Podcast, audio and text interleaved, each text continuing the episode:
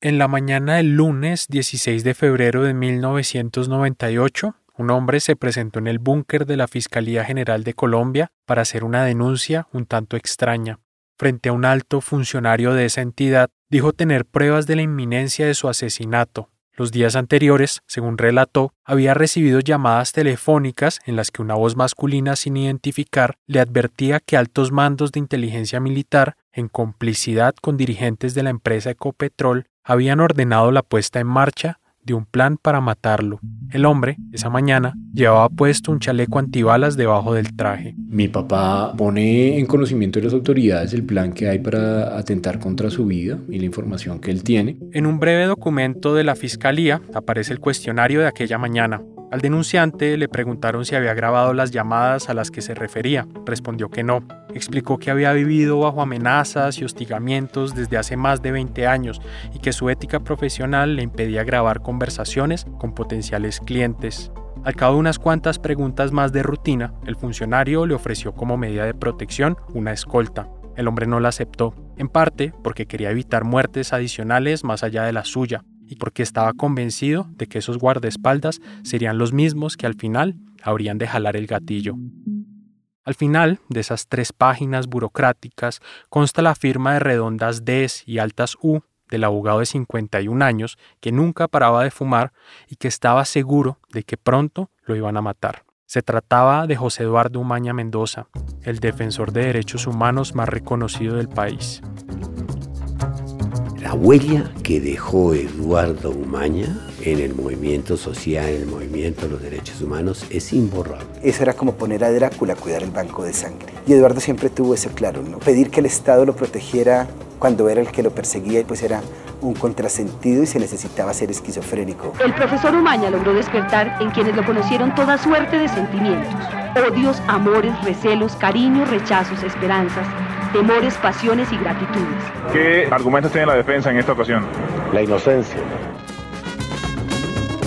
Bienvenidos a un periódico de ayer, un podcast sobre el peso de la historia y el pasado en las vidas privadas. Soy Juan Serrano.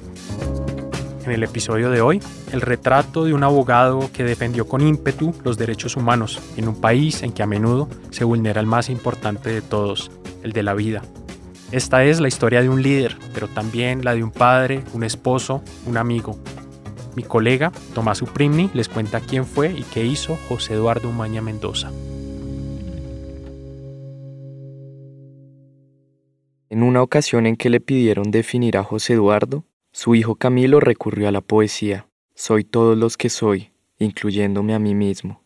En efecto, no hubo solo un José Eduardo Umaña Mendoza, sino varios, muchos, una personalidad multiforme y compleja. Pero empecemos por decir que nació en Bogotá en 1946, cuando la ciudad contaba poco más de medio millón de habitantes, y que fue el primero de los tres hijos del matrimonio entre María Celina Cheli Mendoza y Eduardo Umaña Luna, uno de los pioneros en la defensa de los derechos humanos en Colombia. Mi papá fue estudiante de mi abuelo y lo calificaba mucho más duro que al resto de los estudiantes, le exigía mucho más mi abuelo tenía muchísimas expectativas en mi papá. José Eduardo comenzó sus estudios de Derecho en la Universidad Nacional, como acaba de decir Camilo, también abogado. Su padre recibió el diploma a finales de los 70 y desde entonces tomó los casos que otros abogados rechazaban. En esos primeros años de litigio, José Eduardo se sumergió en la defensa de sindicalistas, exguerrilleros, presos políticos clientes que por lo demás no solían contar con los medios económicos para pagar los honorarios de un abogado y que por lo tanto iban a tocar a la puerta de José Eduardo. La inmensa mayoría de casos que llevó a lo largo de su carrera fue pro bono, es decir, sin ninguna contraprestación económica. Él decía que eran personas olvidadas y entonces él quería trabajar con ellos y empezó a trabajar con presos políticos. Ella es Patricia Hernández, la mujer con quien José Eduardo compartió vida desde 1978. De verdad que a eso le vibraba. Él no pensaba en lucrarse porque nunca lo hizo, nunca, pero nunca es nunca. Eran los primeros años de la década de los 80 cuando la sociedad estaba sujetada constantemente por la camisa de fuerza del estado de sitio y las lógicas de la guerra tomaban un matiz cada vez más oscuro. Aparecían los primeros casos de desaparición forzada, Los militares se oponían con uñas y dientes a cualquier asomo de paz. Los capos del narcotráfico reclutaban muchachos para sus milicias privadas e importaban animales exóticos para poblar sus haciendas. Las guerrillas duplicaban su número de frentes y la primera generación de autodefensas ganaba terreno, apilando a su paso una montaña de esqueletos.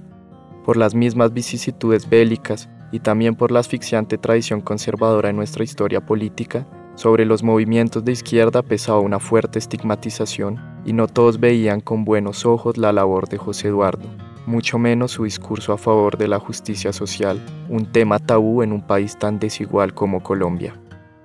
No bien habían comenzado su vida en pareja y José Eduardo ya era objeto de amenazas, como recuerda Patricia. Yo como que todavía no entendía lo que estaba pasando.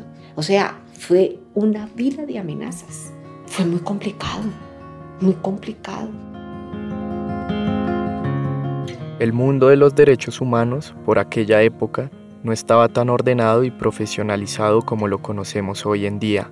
Había pequeños núcleos de profesionales intrépidos dispuestos a asumir la defensa de los más débiles, los más perseguidos, pero no había armonía entre ellos y cada quien hacía lo que podía.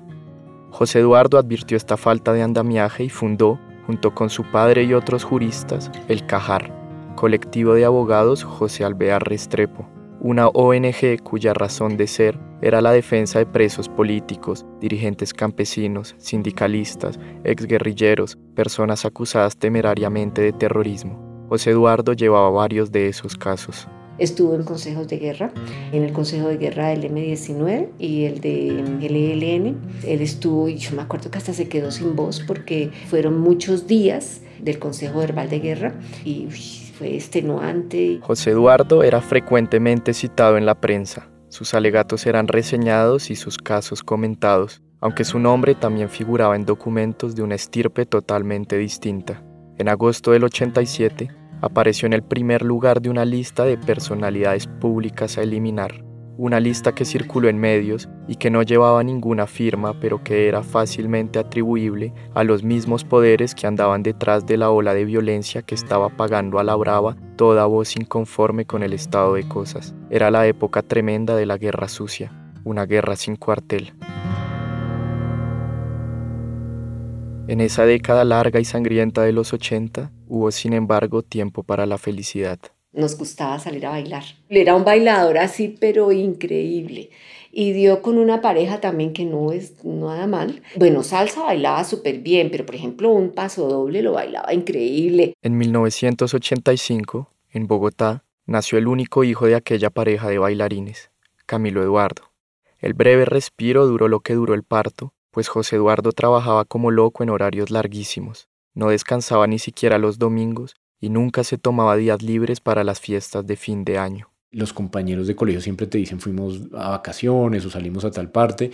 En nuestro caso eso no pasaba. Mi papá decía que pues es que los juzgados penales nunca paran. Entonces él por qué iba a parar. Yo siempre le recriminé eso, ¿sabes? Y tuvimos siempre nuestros intercambios fuertes porque yo le decía que no había derecho a que no tuviera lugar para nosotros, que cuando había vacaciones, que cuando había un momento. A pesar de la cantidad de trabajo que manejaba y el indiscutible éxito que tenía, José Eduardo y su familia pasaban aprietos financieros. Sin embargo, para empezar la última década del milenio y tras juntar unos ahorros, la familia se mudó a un apartamento más amplio en un conjunto residencial en el noroccidente de la capital. Al poco tiempo, tuvieron que apretarse de nuevo el cinturón y José Eduardo se vio obligado a trasladar su oficina a una de las alcobas del nuevo apartamento. Mi papá comenzó trayendo la oficina a la casa y nosotros terminamos viviendo en su oficina. Y esa etapa de niñez de mi vida pues está muy cruzada por el activismo en derechos humanos.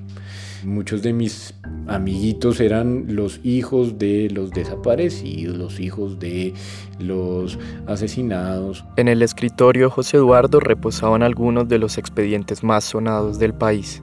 Era el abogado de los desaparecidos de la cafetería del Palacio de Justicia, representaba a la familia de Carlos Pizarro, comandante guerrillero desmovilizado y asesinado en abril de 1990 cuando era candidato presidencial. También ayudaba a salir del país, rumbo al exilio, a los poquísimos sobrevivientes del exterminio del partido político de la Unión Patriótica. Eran muchos los casos, era mucho el ajetreo, y la intensidad de su faceta pública le sustraía tiempo a su faceta privada de padre y esposo. Y yo creo que yo no vi poco a mi padre porque yo vivía en la oficina, yo lo vi mucho, pero sí me hubiera gustado que mi papá hubiera sido mucho más cercano a mí y a mi vida y a mi mundo. José Eduardo fue una persona súper inútil en muchas cosas. Entonces él, él, lo único que manejó en la casa fue la afeitadora que se, con la que se afeitaba. Él alzaba a Camilo limpio, bañado, cambiado y sin llorar. Mi mamá tuvo una relación de mucho aguante con mi papá, yo digo, porque no es fácil vivir con una persona que está tan volcada a ese tipo de actividad, con tanto riesgo, con tanta dedicación y con tantos olvidos también en el tema familiar y mi mamá una heroína. Ese riesgo al que estaba sometido José Eduardo no menguaría con la promulgación de la actual Constitución de 1991. Ese año registró la segunda cifra más alta de asesinatos de líderes políticos y populares hasta entonces. Poco menos de 3.500 de ellos cayeron en esos 12 meses, a razón de uno cada dos horas y media. Por los procesos que atendía, José Eduardo corría cada vez más peligro. Para finales de 1991, había logrado notables avances en el esclarecimiento de una masacre ocurrida en Fusagasugá, un municipio a escasos kilómetros de Bogotá. 40 miembros del ejército, unos vestidos de civil y otros con prendas oficiales, asesinaron una madrugada a siete personas desarmadas, cinco de ellas de una misma familia. Pocas horas más tarde, fueron presentadas por el ejército como una cuadrilla de guerrilleros armados hasta los dientes que había recibido a sangre y fuego a los militares. No obstante, informes periodísticos contradecían esa versión oficial. Los logros conseguidos por José Eduardo en la recreación de la escena del crimen coincidieron con un periodo en el cual las amenazas se intensificaron, hasta que el 25 de septiembre de 1991, a pocas cuadras de su casa y mientras se desplazaba en un taxi, José Eduardo advirtió cómo unos mercenarios le apuntaban con armas largas desde un carro particular, a pocos metros de distancia. Mi papá llegó golpeado, muy golpeado, porque se había tirado de un carro en movimiento. Desesperado, José Eduardo se había lanzado del taxi, estrellándose de bruces contra el pavimento. La presión de sus allegados para que abandonara temporalmente el país fue tanta que a principios de febrero del 92 salió para Caracas, con la esperanza de que se calmaran las aguas. Pero la capital de Venezuela no fue la mejor opción. Una mañana, José Eduardo se levantó con el ruido de un inmenso alboroto. La razón era simple. El teniente coronel Hugo Chávez se había sublevado para derrocar al presidente venezolano y Caracas se había convertido en un enorme campo de batalla. José Eduardo, entonces, levantó el teléfono y llamó enseguida al amigo que había gestionado su salida. Y le dijo, pero ¿usted dónde me trajo? Mejor dicho, me sacó, es que por el riesgo que me trajo acá un golpe de Estado. No, no, no, devuélvanme. Por eso es que yo no salgo. Entonces yo creo que eso también en parte reforzó su idea de no salir de manera que volvió en menos de dos semanas a Bogotá sin que la tormenta escampara. Aunque le sugirieron portar un revólver en el cinturón, José Eduardo se negó tajantemente. Sentía aversión por las armas y siempre se mantuvo alejado de ellas. Tampoco andaba con escolta, y fue en el fondo de un armario que Camilo encontró todo el esquema de protección de su padre. Recuerdo un chaleco que era muy pesado. Después de los años o después del tiempo, recuerdo haber encontrado el chaleco y claro, lo identifiqué inmediatamente que ese mismo chaleco que él se había puesto era un chaleco antibalas. Eran cosas supremamente precarias, ¿no? Pero cosas que uno se da cuenta que mucho no estaba yendo bien. Si bien nadie pone en duda que la nueva constitución implicó un avance importante en materia de derechos, también es cierto que fue a través de ella que el gobierno del liberal César Gaviria introdujo un paquete de reformas agresivas de apertura económica. Lo que antes estaba regulado terminó por completo desregulado. Lo que antes era de dominio público se vio de la noche a la mañana incluido en los catálogos de las empresas públicas en venta. El cambio fue abrupto, y no todos estaban de acuerdo con él. Muchos sindicatos se opusieron ferozmente y sus líderes se convirtieron en blanco de la represión estatal. Era una zozobra muy tenaz. El sindicato vivía en un ambiente muy fuerte porque lo vivían acusando, lo vivían sacándole notas periodísticas falsas. Él es César Carrillo, antiguo trabajador de la empresa estatal Ecopetrol y expresidente de la USO. La Unión Sindical Obrera es una organización fundada en 1923 que agrupa a los trabajadores sindicalizados de la industria del petróleo. Además de reclamar mejoras en las condiciones laborales, la USO mantenía una firme posición nacionalista y rechazaba la venta de empresas públicas. Por ello, sus integrantes fueron catalogados por inteligencia militar como seres indeseables peligrosos. Empezó una serie de represión contra nosotros fuerte, varios compañeros los metieron a la cárcel, una serie de asesinatos contra los activistas y líderes del uso, impresionante, impresionante. César y sus compañeros habían conocido a José Eduardo en 1988, cuando lo contactaron para que fuera el abogado de la parte civil en el caso de un dirigente sindical y barrial que a plena luz del día, en Barranca Bermeja, la capital petrolera del país, recibió por la espalda más de 30 disparos. Desde entonces, José Eduardo se haría cargo de la defensa de muchos de los miembros perseguidos del abuso. Por supuesto, eran procesos que implicaban abundante riesgo y apenas un puñado de billetes.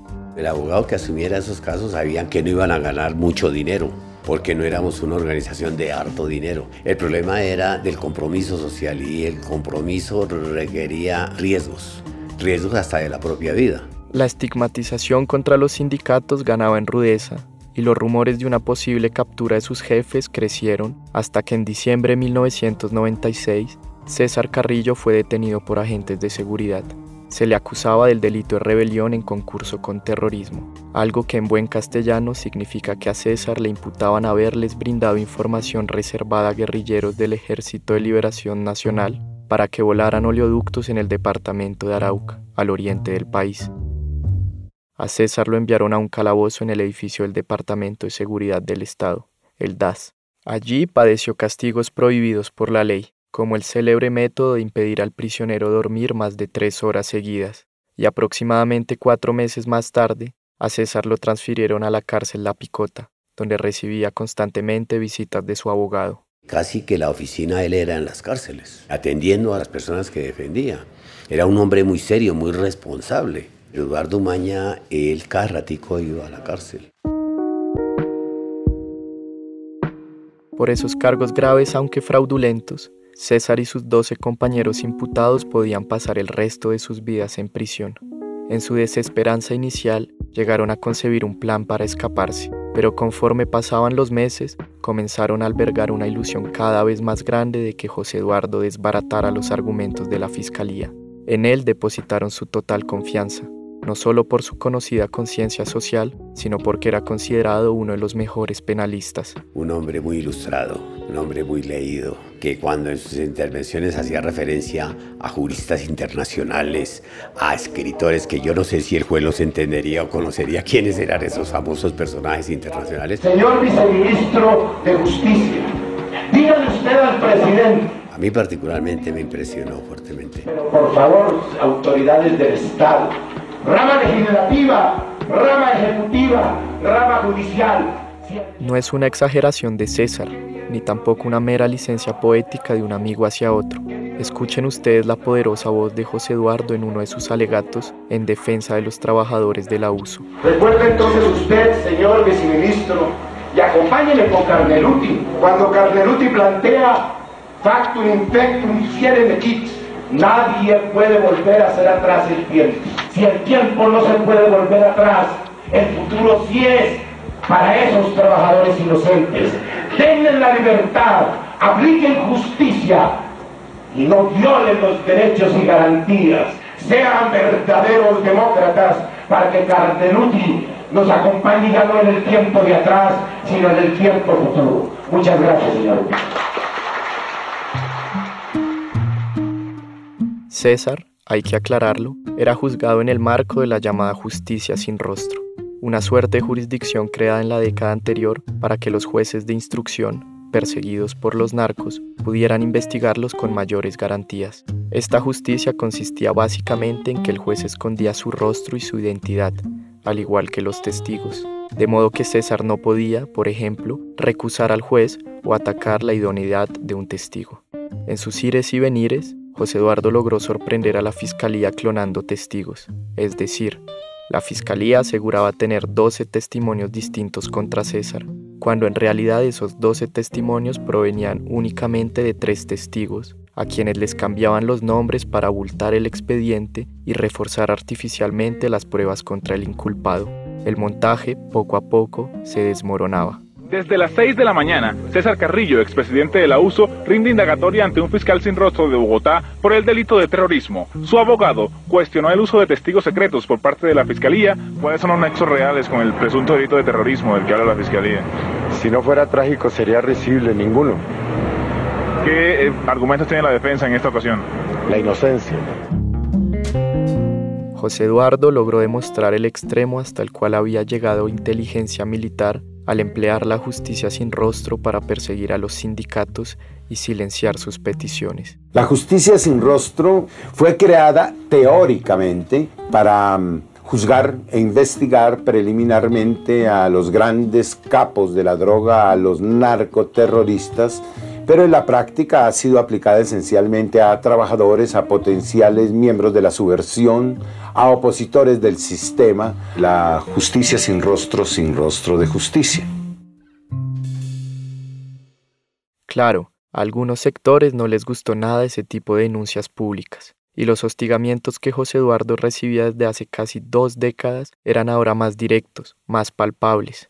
Ya no solo se limitaban a llamadas anónimas o a mensajes con advertencias, como rememora Camilo. En algunas audiencias, por ejemplo, de dirigentes sindicales, le ubicaron una corona de flores con la cinta con su nombre en plena audiencia y mi papá siguió y habló y habló y habló. Todo esto sucedía bajo el frágil gobierno de Ernesto Samper, quien se pasó los cuatro años defendiéndose de la acusación de que su campaña había recibido dineros calientes del cartel de Cali.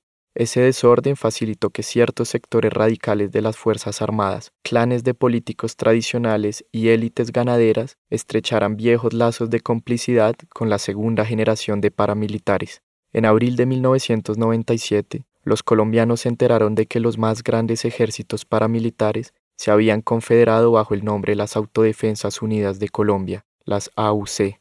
Su objetivo era a la vez militar y político, control territorial a gran escala, y aniquilación de todo lo que oliera a izquierda.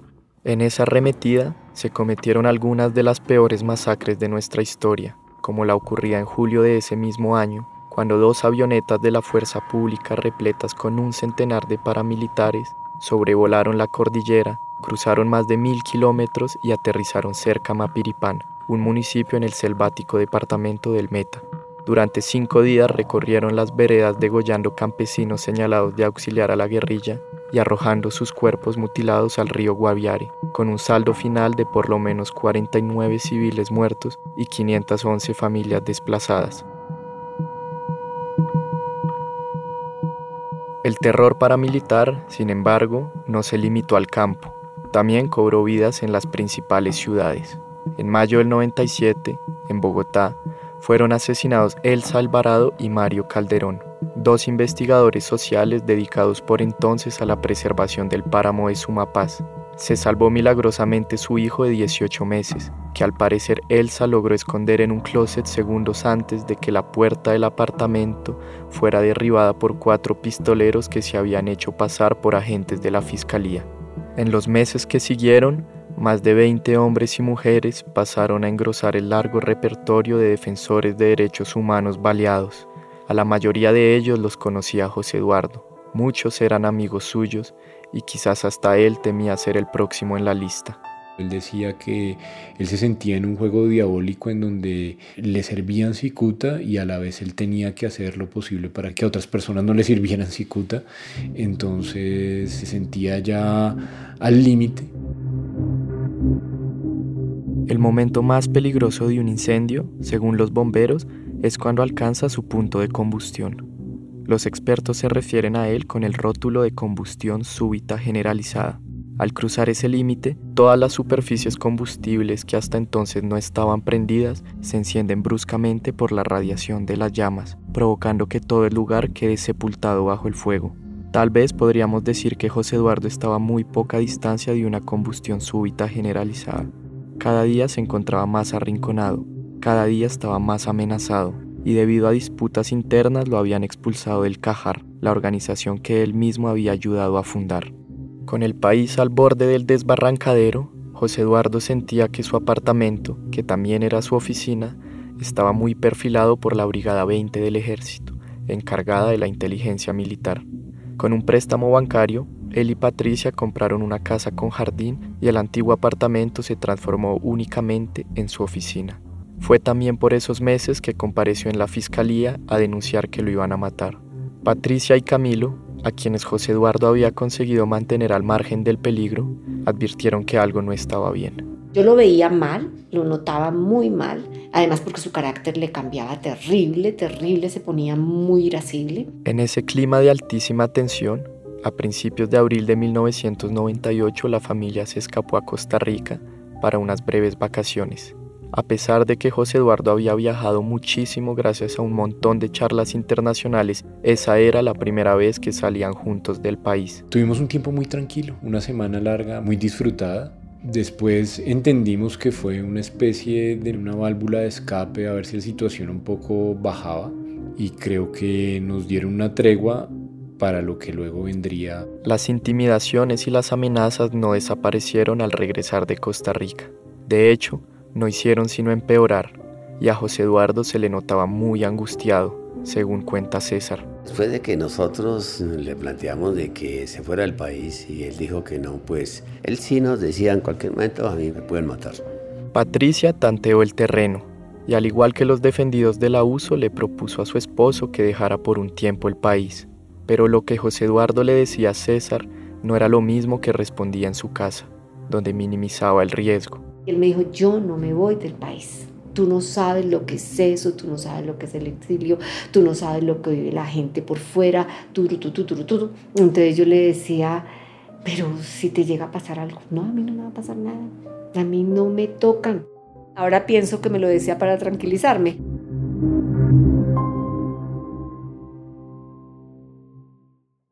El 18 de abril de 1998 yo estaba estudiando inglés. Por la mañana yo tenía una clase que iba de 9 a 12 en un instituto que quedaba al norte de Bogotá y nos despertamos temprano con mi mamá y mi papá, lo llevamos a la oficina. Mi mamá me llevó luego al centro de idiomas y regresó a la oficina, lo ayudó. Y allá me puse a organizar. Y le dije, bueno, me voy porque voy a recoger el niño y ya te recojo. Y lo último que me dijo fue, él estaba así en su escritorio y me dijo, gordita, van a ser las 12. Quiero que estés aquí muy rápido para que podamos irnos, porque los sábados nos íbamos a almorzar siempre al norte. Entonces me dijo, bueno, te espero. Y me hizo así, él con el reloj, chao, chao, y nos despedimos. Esa fue lo último que me dijo. Mi mamá me recogió sobre las 12 del día, regresamos. Cuando veníamos en el carro pues yo era un niño y esto puede sonar como un recuerdo un poco impuesto por la dinámica de los hechos posteriores, pero yo recuerdo muy vivamente haber pensado que algo malo había pasado y me dije a mí mismo, todo está bien porque voy a llegar a abrazar a mi papá. Recuerdo muy claramente haber tenido esa reflexión interna yo parqueo el carro y le dije a Camilo, espérame mi amor que ya voy por tu papá y ya vengo. Entonces me dijo, no, no vamos. Y entonces él bajó conmigo. Y cuando llegamos, después de mucho golpear a la puerta, mi mamá no, no había tenido las llaves, salió la secretaria, se asomó apenas sus ojos y le dijo a mi mamá que pasara solo ella, que algo había ocurrido. Yo dije, no, José Eduardo se agarró con ella, porque eso muchas veces tenían pues sus encuentros, pero ella estaba como llorando. Entonces yo le dije, Camilo, siéntate ahí, ya vengo en la escalerita, siéntate ahí que ya, ya salgo. Y entré y ella cerró la puerta y le dije, y dijo, así toda aterrada. Y le dije, ¿qué pasó? ¿Pero qué es lo que pasa? Sentía yo un silencio impresionante. ¿Qué pasó? Y le dije yo, ¿qué pasó? Y entonces me dijo, lo mataron, lo mataron. Y volví a dar vuelta y volví a mirar y ya fue cuando lo vi a él de lado no puede ser. Yo, era, yo me paralicé. Dios mío. Entonces lo que hice fue caer en sí y lo alcé porque dije, pronto puedo hacer algo. Claro, cuando yo lo alcé, me unté de sangre y entonces yo abrí la puerta y le dije a Camilo, Camilo, corre a donde tu tío y dile que venga ya, que venga ya. Ten cuidado al pasar la calle. Y él salió corriendo. Mi tío vivía al otro lado de un parque entonces voy corriendo, pero él ya no está. Me regreso. Camilo volvió. Entonces yo le dije, mi amor, mataron a tu papá. Yo me caí al piso sin darme cuenta me vi en el piso porque no, no sentí cuando me caí al piso, fue como, como si se te cae el mundo. Y así fue un poco la vida a partir de ahí. Se cayó todo y todo cambió. Y se tiró este niño en el piso y gritaba y gritaba, no, no, no, pero así terrible, terrible. Y en un momento dado que estaba él gritando, se quedó como quieto. Papá. Entonces le dije yo, ¿está aquí? Es que él debe estar aquí, Camilo. No sientas miedo, él debe estar aquí, le dije. Y entonces él dijo, no lo quiero ver. No lo quiero ver. Entonces yo le dije, no, no, no lo veas. Todavía no lo veas. La verdad yo no sabía ni qué hacer. Tenía un desespero muy fuerte y sentía que absolutamente todo me había sido arrebatado como efectivamente fue. Al mismo José Eduardo lo despedí. Cuando lo alcé, le cerré los ojos y le dije, vete. Yo me quedo a cargo. Vete. Ya pasó lo que tenía que pasar. Vete.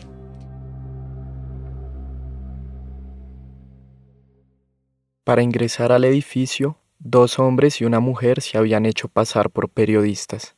Una vez dentro de la oficina, amordazaron a la secretaria, le ataron las manos con cinta de enmascarar y la encerraron en la habitación donde antes dormía Camilo. Irrumpieron en el cuarto de trabajo de José Eduardo y según la evidencia recopilada trataron de llevárselo. Él opuso resistencia. Se plantó fuerte como una ceiba, de manera que el trío de sicarios tuvo que aceptar que no podría capturarlo, y uno de ellos le disparó tres veces en la cabeza, con silenciador. Una cuarta bala quedó incrustada en el lomo de un libro. Se trata de un manual de derecho titulado El abogado para todos. Con el cadáver de José Eduardo aún tibio, Patricia subió las escaleras para darles la noticia a sus suegros, quienes vivían en el segundo piso y se estaban alistando para asistir a las exequias de María Arango Fonegra, veterana militante del Partido Comunista acribillada a la entrada de su propia casa apenas un par de días antes. Patricia tocó el timbre y cuando le abrieron la puerta le soltó. Mataron a José Eduardo y Eduardo empezó. Se lo dije, se lo dije, lo mataron. No sé qué. Eduardo gritaba como un loco, Cheli gritaba. No, eso fue horrible. Eso fue espantoso. Gracias al voz a voz, colegas de José Eduardo, familiares y amigos habían invadido rápidamente el parque que colinda con el conjunto gritaba todo el mundo, tuvieron que cerrar esa cuadra. Bueno, eso se llenó. Tú no te alcanzas a imaginar, eso fue al mediodía y como a las 2 de la tarde ya no cabía una persona más afuera de la casa. El resto del día, en las memorias de Patricia y Camilo, es brumoso. En lo que ambos concuerdan es que fue horripilante porque ya pues tú te imaginas la fiscalía, el CTI, la no sé cuántas, las dice que toda la policía, todo, eh, tomando huellas a Raimundo y todo el mundo, eso fue el apartamento quedó en pésimas condiciones. Mientras Patricia y Camilo respondían los cuestionarios de los investigadores, organizaban las estanterías de libros caídos y limpiaban los manchones de sangre, César Carrillo recibía en un salón de la cárcel las visitas sabatinas. Un compañero de pabellón llegó corriendo a preguntarle. Oiga, ya escuchó las noticias. ¿No qué pasó? Acabaron de asesinar a Eduardo Maña. Oh, fue berraco. Es decir, fue como una puñalada, porque Eduardo Maña pues, era el hombre de mayor confianza nuestra en todo. Aquel sábado 18 de abril conmovió a todo un país. El asesinato de José Eduardo fue el tema del que hablaron los noticieros durante el resto del día. El gobierno anunció una recompensa de 500 millones de pesos por información que condujera a la captura de los verdugos y las principales centrales obreras decretaron un paro nacional para el lunes. Al día siguiente, los restos de José Eduardo fueron velados en capilla ardiente en el Auditorio León de Grave de la Universidad Nacional en Bogotá. Líderes sindicales, amigos, colegas, estudiantes concurrieron para despedirse del abogado. Un muchacho de unos 20 años, según recogió la prensa, se acercó con timidez al sarcófago, se inclinó para un último adiós y luego caminó hacia una de las paredes del auditorio. Contra ella pegó una pancarta ancha que decía a quien lucha por la vida no lo mata la muerte. La Universidad Nacional dedicó la jornada del lunes a la memoria del asesinado. Cancelando cualquier actividad académica. El sepelio tuvo lugar a las 10 de la mañana de ese lunes 20 de abril en el mismo recinto en que fue velado. Unas 5.000 personas, calculadas sobre el vuelo por el periódico El Espectador, acudieron al acto solemne, aunque es probable que el número haya sido mucho mayor. Los que no alcanzaron a coger un asiento en el auditorio esperaron afuera, llenando por completo la plaza principal de la universidad. Fue mucha gente, mucha gente, desde el político más político hasta el más humilde campesino llegó allí, gritaban arengas. El coro de la universidad interpretó extractos de la Pasión según San Mateo, de Juan Sebastián Bach, y la sobrina de José Eduardo cantó a capela y entre sollozos La Masa, de Mercedes Sosa, una de las canciones favoritas de su tío. Pero ni siquiera la música era capaz de disipar la tensión que arropaba el ambiente.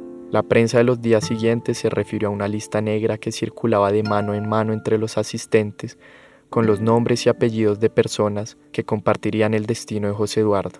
Incluso en un momento, cuando los chiquillos compañeros de colegio de Camilo estaban en la tarima del auditorio, dos encapuchados aparecieron ondeando banderas de la guerrilla del Ejército de Liberación Nacional. Un sepelio lleno de muchos contrastes, yo no estuve todo el tiempo porque me trataron de proteger un poco de eso, pero estuve gran parte del tiempo y siempre había tres o cuatro personas de la familia o de amigos cercanos tratando de estar muy pendientes de mí, que no me fuera a pasar nada. Cuando la música cayó, el público fue a congregarse a las afueras del auditorio, alrededor de un mesón largo cubierto con un mantel rojo. En la silla del centro, mirando directamente a los camarógrafos, estaba sentado Eduardo Umaña Luna, con su pelo blanco y su traje de luto.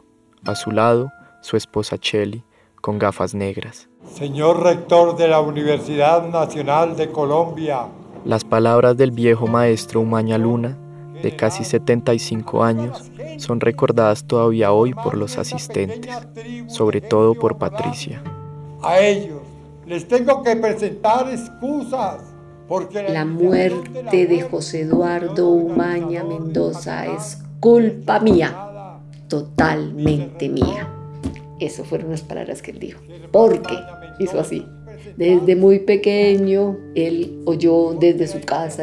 La muerte de José Eduardo Umaña Mendoza es culpa mía y exclusivamente mía. Porque desde muy niño oyó palabras de combate contra la injusticia social contra la pérdida de la soberanía nacional. Aquí ponemos uno, el cuerpo de José Eduardo Umaña Mendoza.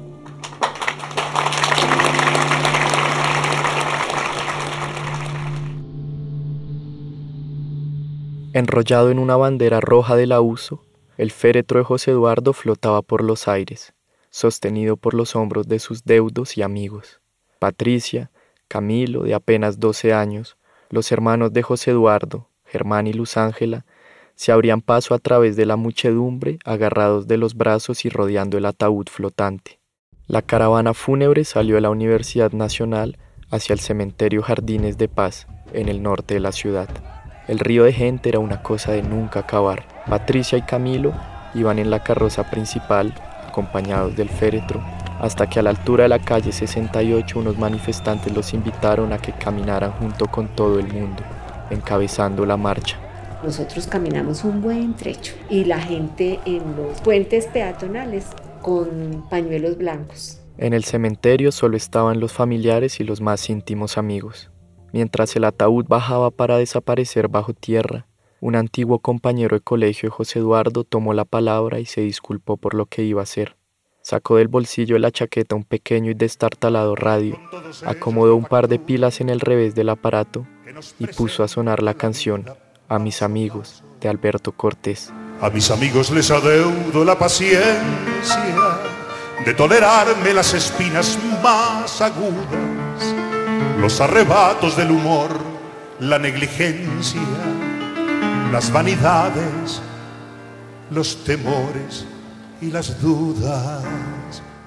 Vamos a hacer una breve pausa y al volver veremos cómo el caso de José Eduardo ha sufrido la inoperancia judicial que él mismo criticó en vida y la manera en que Patricia y Camilo han enfrentado el dolor de su ausencia.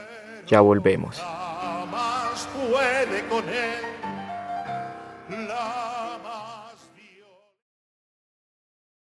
Hay quienes dicen que el momento más triste de un entierro es cuando termina. Los que sobreviven al muerto vuelven a sus casas, se tumban sobre el sofá y se ven en la ardua tarea de enfrentarse de nuevo a la vida. Caerá la noche, saldrá el sol y tendrán que cepillarse los dientes y hervir el agua para el café. El mundo seguirá girando, aunque para ellos ya no lo haga a la misma velocidad, porque la fría e implacable muerte es tan poderosa que puede curvar el tiempo, y a veces lo estira a veces lo encoge. Así le sucedió a Camilo. Yo creo que pasé más de niño a adulto y mi adolescencia tal vez fue el funeral de mi papá. Para Patricia, en cambio, el sepelio fue una experiencia doble. Aquel día se honraron y celebraron unos aspectos de la personalidad de José Eduardo que ella conocía muy bien, pero también marcó el punto de partida de un camino a través del cual se revelarían nuevas facetas de su esposo. Yo vine a conocer a José Eduardo Umaña en su muerte. Y eso para mí fue tan duro porque se me acercaba mucha gente y yo decía, no puede ser. ¿También? No. Y me decían cosas y yo decía, no, no, ¿verdad? También. Yo como que no creía la dimensión que tuvo José Eduardo. No, yo suponía que él hacía muchas cosas, pero que él tuviera una dimensión tan amplia, tan profunda, yo no me lo figuré. Los días siguientes a la despedida de José Eduardo, en los que había que retomar un mínimo de cotidianidad, estuvieron colmados de vueltas burocráticas, reuniones con funcionarios de policía judicial, ponga la firma por aquí, su huella por acá y su número de cédula más allá, en fin, todo ese papeleo con que el Estado responde a las tragedias, una situación que Camilo y Patricia pudieron a duras penas soportar, gracias al apoyo mutuo y también a las muestras de cariño que recibieron con la muerte de José Eduardo tuvieron que haber construido por lo menos un bosque entero porque me mandaron muchas cartas de árboles que iban a plantar por él. Aproximadamente un mes más tarde, una linda noticia se coló de sopetón en la vida de Patricia y Camilo. A César le habían concedido libertad condicional por vencimiento de términos. En la puerta de la cárcel pues me esperaban varios compañeros del sindicato y algunos medios de comunicación y entonces, pues ahí yo le dediqué mi libertad a Eduardo. Esas cortas dichas contrastaban con la llegada de un viejo fantasma de la familia que no se daba por vencido, el fantasma de los hostigamientos. Patricia recibía llamadas telefónicas extrañas y ni a ella ni a Camilo los abandonaba la sensación de que a cada instante estaban siendo observados y monitoreados. Para colmos, apenas en junio, Eduardo Umañaluna, que no había terminado de llorar a José Eduardo, recibía un panfleto firmado por Autodefensas Las Convivir.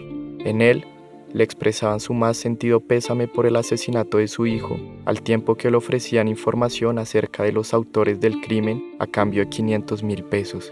En ese clima de pavor, el primero de agosto de 1998, Camilo y Patricia tomaron un avión con destino a Bélgica. Los esperaba un idioma desconocido y un invierno despiadado y una vida nueva, la de exiliados. Durante ese largo año que estuvieron en Europa, ambos padecieron los rigores de la depresión. Lejos de los suyos, alejado Camilo de sus amigos del colegio y sin ninguna ayuda económica del Estado, aquellos fueron meses duros y solitarios. Blancos, pálidos, parecíamos unos esqueletos andando los dos. Recuerdo haber estado en París, haber visto la Torre Eiffel como un emblema de todo lo bonito y no haber sentido ningún tipo de emoción y eso me hizo sentir muy vacío.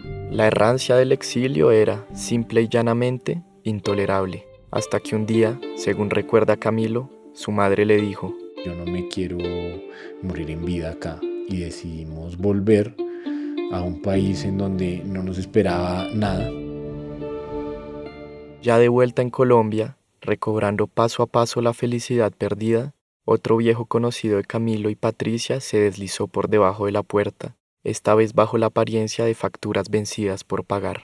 Aunque aquello que José Eduardo aportaba a la economía familiar no era una fortuna, era un monto que sumado a lo que ganaba Patricia como orientadora escolar, mantenía a flote la casa, pero ahora los apuros eran más sofocantes. Regresé con una mano atrás y otra adelante, porque yo no tenía trabajo, tenía mi casa, gracias a Dios. En medio de la incertidumbre, las relativamente buenas noticias llegaban a cuentagotas. Patricia logró conseguir una serie de trabajos estables con los cuales salir adelante, y algunos sindicatos que había representado José Eduardo le pagaron a Patricia los honorarios que su esposo, por supuesto, no había cobrado.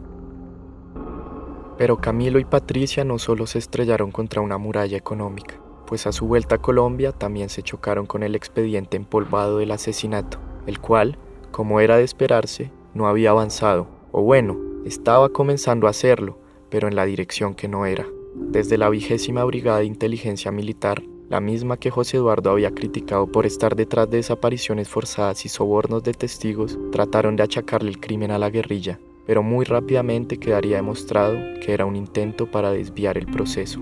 Yo siempre he dicho que en estos casos lo que hay que comenzar a investigar no es tanto la escena del delito, sino la desviación procesal, porque eso es lo que lleva a la responsabilidad. Después de 24 años, la investigación de los hechos continúa en etapa preliminar. Se ha logrado en verdad muy poco. A finales del 2016, el crimen fue declarado de lesa humanidad. Al elevarlo a ese rango, la Fiscalía reconoció que el homicidio fue parte de una arremetida sistemática en contra de dirigentes de izquierda y defensores de derechos humanos. La consecuencia directa es la imprescriptibilidad de la acción penal, lo cual quiere decir que el Estado, sin importar el tiempo transcurrido, tiene el deber de seguir investigando el delito, pero nada de eso ha conllevado algún proceso robusto de verdad. Casi lo único que se tiene es la escueta confesión del condenado jefe paramilitar alias Don Berna, quien desde una celda en los Estados Unidos dijo que las AUC estuvieron implicadas en el crimen, en consorcio con agentes de inteligencia militar me gustaría saber el por qué. ¿Quién es el personaje? O sea, con nombre y apellido. Porque saber que él molestaba pues a las fuerzas militares y que no estaban de acuerdo con él, pues eso lo sabemos todos. Pero ¿quién fue el que mandó hacer tamaña monstruosidad? Dado que la investigación progresa a pasos de tortuga, la familia decidió acudir a la órbita internacional de los derechos humanos y en agosto de 2020 la Comisión Interamericana admitió el caso para un estudio de fondo. Luego de constatar la lentitud de la investigación penal, la comisión concluyó que los recursos internos se entendían agotados.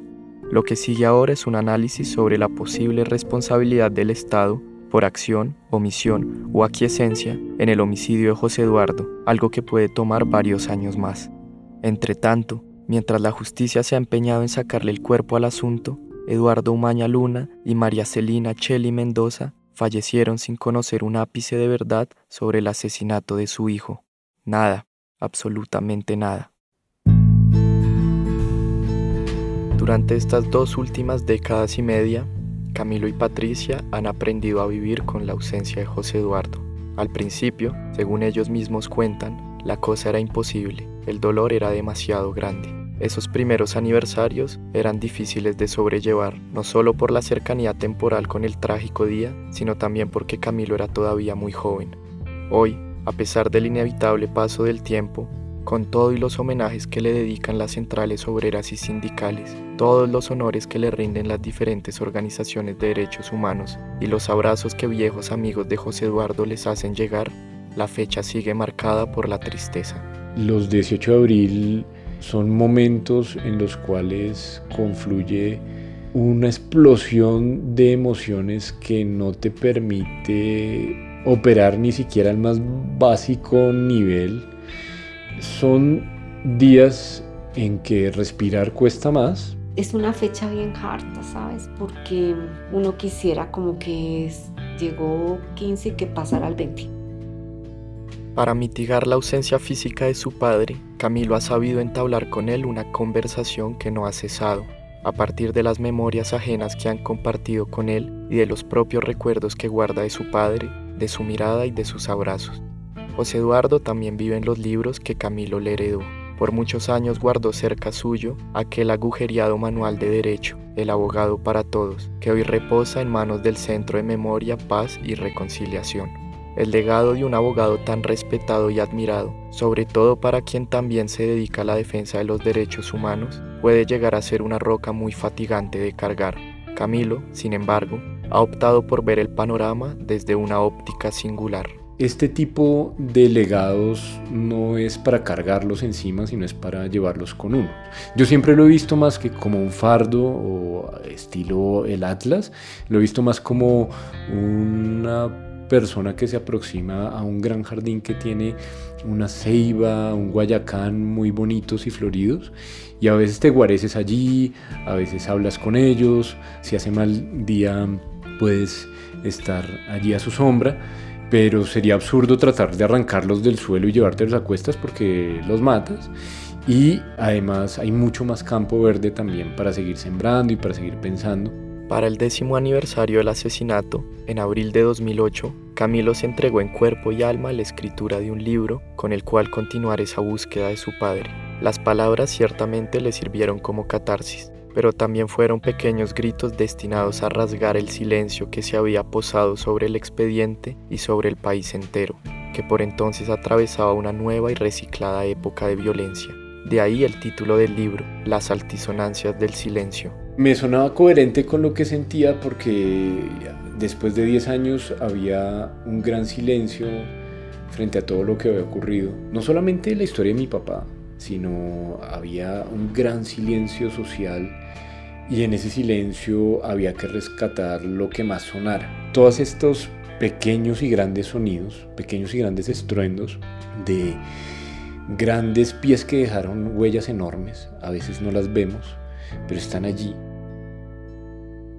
El libro, cuyo prólogo está firmado por el Nobel de Paz Adolfo Esquivel, abre con un epígrafe tomado de Pueblo, un poema de Miguel Hernández, el poeta republicano perseguido por los falangistas durante la Guerra Civil, y también uno de los poetas de cabecera de José Eduardo. Recuerdo que mi papá alguna que otra vez se sentaba a revisar colecciones que yo todavía tengo de Miguel Hernández, en donde releía sus poemas y pues con su musiquita colombiana y musiquita clásica releía parte de sus poemas y se le veía tan satisfecho de la vida, de que alguien hubiera podido crear tanto con tanta presión encima, que creo que le evocaba un poco también su tarea en el mundo. Ya sobre el cierre de aquella larga conversación, le pedí a Camilo que leyera el poema en voz alta. Pueblo. Miguel Hernández de El hombre acecha, España 1937-1939. Pero, ¿qué son las armas? ¿Qué pueden? ¿Quién ha dicho? Signo de cobardía son, las armas mejores, aquellas que contienen el proyectil de hueso son, mírate manos, las ametralladoras, los aeroplanos, pueblo, todos los armamentos son nada colocados delante de la terca bravura que resopla en tu esqueleto fijo, porque un cañón no puede lo que pueden diez dedos, porque le falta el fuego que en los brazos dispara un corazón que viene distribuyendo chorros hasta grabar un nombre. Poco valen las armas que la sangre no nutre. Ante un pueblo de pómulos noblemente dispuestos, poco valen las armas. Les falta voz y frente, les sobra estruendo y humo. Poco podrán las armas, les falta corazón. Separarán de pronto dos cuerpos abrazados, pero los cuatro brazos avanzarán buscándose enamoradamente. Arrasarán un hombre, desclavarán de un vientre un niño todo lleno de porvenir y sombra, pero tras los pedazos y la explosión, la madre seguirá siendo madre. Pueblo, chorro que quieren cegar, estrangular, y salta ante las armas más alto, más potente. No te estrangularán porque les faltan dedos, porque te basta sangre. Las armas son un signo de impotencia. Los hombres se defienden y vencen con el hueso ante todo. Mirad estas palabras donde me ahondo y dejo fósforo emocionado. Un hombre desarmado siempre es un firme bloque sabe que no es estéril su firmeza y resiste. Y los pueblos se salman por la fuerza que sopla desde todos sus muertos. Parece imborrable la huella que dejó este hombre. Camilo habla de mi papá, Patricia alude a José Eduardo, mientras que César se refiere a Eduardo. Pero lo cierto es que todos ellos hicieron parte de una misma persona, José Eduardo Umaña Mendoza. Bravísima, ¿no? ¿Qué hubiera dicho yo creo que te escuchó. Una, qué significativa, ¿no? De aquellos hombres, de aquellos seres que se paran firmes y que son capaces de resistir a lo que más estruendo genera, ¿no? a la posibilidad de perderse uno mismo. ¿Cómo estar tan libre que uno está dispuesto hasta perderse uno mismo por lo que cree? Y eso es muy fácil de decir, pero muy difícil de hacer. Cuando llegan a tu puerta, cuando llegan a decirte, te vamos a llevar, te vamos a matar por lo que piensas, y tú aún así afirmarte y decir, yo creo en esto y yo no me voy a ir, mátenme, eso requiere una fuerza enorme, una coherencia brutal y un corazón que sea más fuerte que las armas. Eso es difícil.